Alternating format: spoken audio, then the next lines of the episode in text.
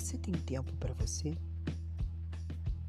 É impressionante o poder que essa simples pergunta tem para nos constranger e deixar-nos algum tempo refletindo sobre nossas vidas.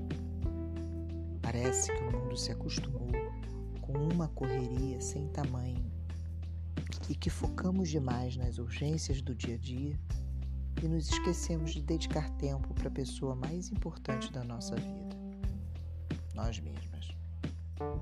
É interessante ver que quando estamos totalmente sem tempo, a primeira coisa que deixamos de fazer são atividades pessoais, como um curso de idiomas, um esporte, um tratamento,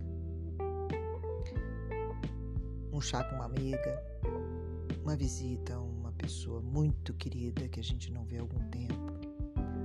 Focamos em terceiros e esquecemos do primeiro, na relação com esse tempo com este círculo vicioso, ficamos ainda mais sem tempo para nada. Quanto mais deixamos de lado nossas verdadeiras prioridades, menos energia, concentração, disposição teremos para atender todas as nossas demandas.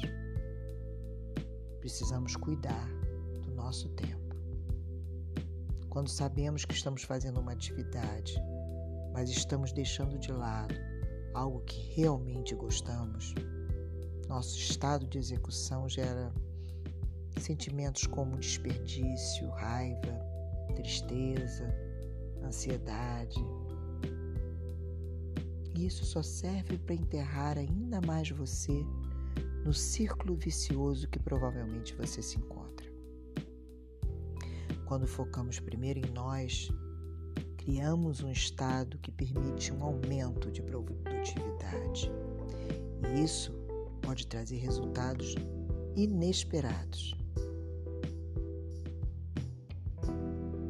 Conseguindo tempo para o que gostamos em um planejamento semanal, cria um compromisso com nós mesmos. Por mais circunstancial que isso possa parecer para o outro, Continue colocando você na sua agenda. E na condução do tempo, nós vamos, cuidar, analisar, olhar para aquilo que nos é importante.